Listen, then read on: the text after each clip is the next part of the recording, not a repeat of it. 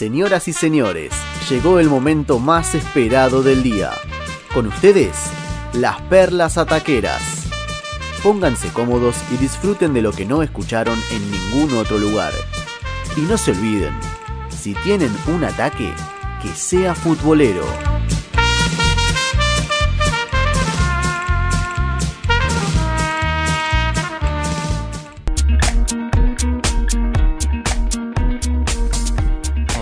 Taquera de la mano de Fleitas, dale. Bueno, vamos con la perla nomás, que voy a hablar primero del Zenit. El Zenit donde juega Sebadriusi, Sí. por ejemplo. Bueno, Ha jugado Paredes, ha jugado. Paredes, Mamana, Mamana. también. Bueno, eh, la verdad que... Mirá la música que pone Nacho, Eh. Escuchá, escuchá. Ahí va, ahí va. Tan, tan. Bien, Uh, te digo que hay momento. Voy a buscar un, algo a- Un ruso. a- a- ahí abajo a, a cara ruso Cicaleta. Zielinski. Uf, Bueno, eh, la verdad que una iniciativa tremenda del Zenit eh, en tiempos donde todavía seguimos con el maldito COVID y en pandemia. Eh, podría llegar a decir, porque me parece que no hay otro, que es el primer club que ha salido con esta, con esta grandiosa y pionera iniciativa. Lo van a hacer con los hinchas y hasta final de temporada. ¿De qué estamos hablando? ¿De Bueno, qué estamos hablando? Vos vas a comprar una entrada Sí. para ver un partido del Zenit, por ejemplo. eh, creo que ya terminó, más o menos a esta, esta hora, juega contra el Akhmat Grozny eh, por la Premier de Rusia. Sí, jodido. Aparte le tiraste. Grozny. tipo, Le tiraste la setita Sí, ahí como, como dice. Eh, los que fueron hoy al, al estadio a comprar la entrada, porque en Rusia ya pueden ir algunos hinchas a, a este estadio de- del Zenit, los que compraron la entrada podían elegir darse la vacuna, la Sputnik. Ah, mira que La bien. primera dosis contra el COVID-19. Hermoso. Vos comprás la entrada, tenés la opción de darte la vacuna. Tuki, te vacunan. Para darte la vacuna igual no es, che. A ver, igual bueno.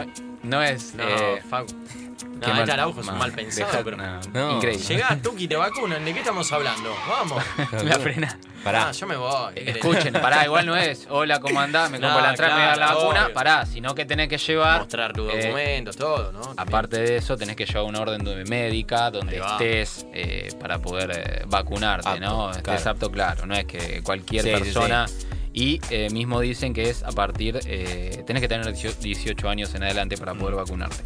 Eh, así que tremendo esto, esto del Zenit, donde vas al estadio, te compras la entrada, vas a ver a tu club y de paso te dan la primera dosis contra el Tucson. COVID-19. No voy a decir la otra palabra porque lo va a entender mal. Adentro te vacunan. Araujo, mira ah, Dios mío. bueno, y lo otro rapidito, ayer, hace un año, se cumplió justamente 365 días del último clásico que se jugó a estadio lleno con público y para colmo fue en Copa Libertadores. ¿Del cual estamos hablando? Del Intergremio. muchos argentinos, ¿no? Presentes. eh, Chacho Coudet, Sí. Alessandro, Cuesta. Y te digo que hay alguno más, que Kahneman creo que estuvo presente en el gremio. Ah, puede ser. Eh, fue en realidad en el arena de gremio, gremio Inter, no Intergremio.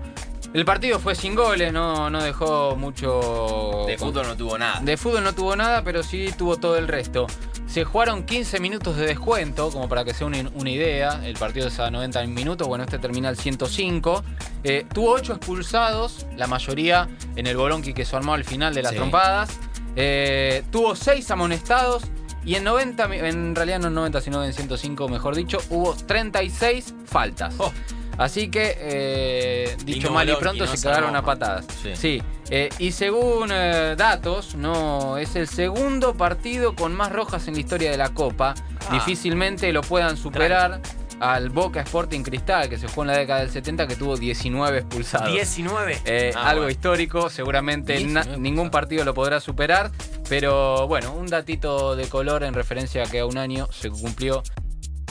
Vamos eh, con la perla taquera rapidito que se nos viene cartelera taquera Sí, y señor. Nos, nos estamos yendo en 20 minutos. Exactamente, bueno, una medida que tomó el Olympique de Lyon para afrontar los costos que dejó la pandemia, las pérdidas que dejó la pandemia, y como no había acordado con el plantel la reducción salarial, ¿sí? que es algo que trajo muchos problemas, por ejemplo, al Barcelona fue el motivo de la salida de Bartomeu. ¿Sí? No fue Messi lo que lo... Bueno, eso fue un gran condimento, pero se terminó yendo con el problema salarial con el plantel. Así que, ¿qué hizo el Olympique de Lyon? ¿Qué hizo?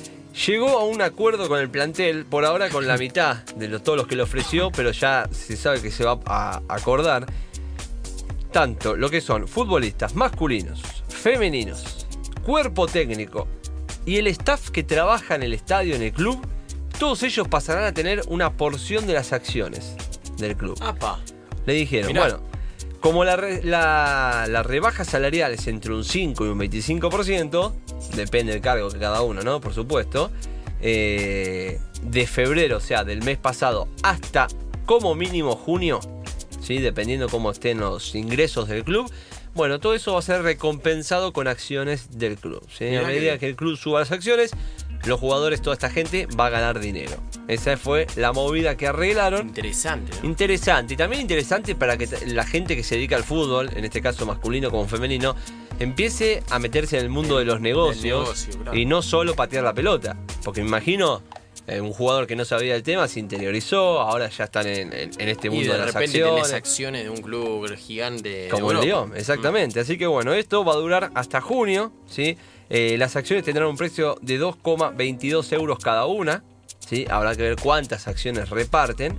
Esto va por apellido, ¿no? Claramente. Y sí. Así que bueno, una movida interesante que tiene este equipo que se calcula tiene una pérdida de 50 millones 600 mil euros, un 37% menos de ingresos respecto al año pasado. Y se calcula, bueno, se viene una, una- un remate, diría, de jugadores.